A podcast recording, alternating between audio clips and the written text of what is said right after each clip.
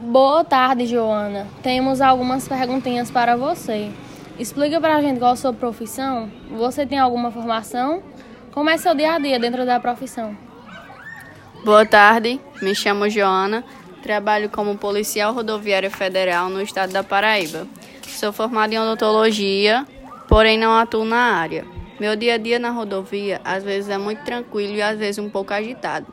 Eu e a minha equipe atuamos no combate ao tráfico de droga, animais, cargas roubadas e etc.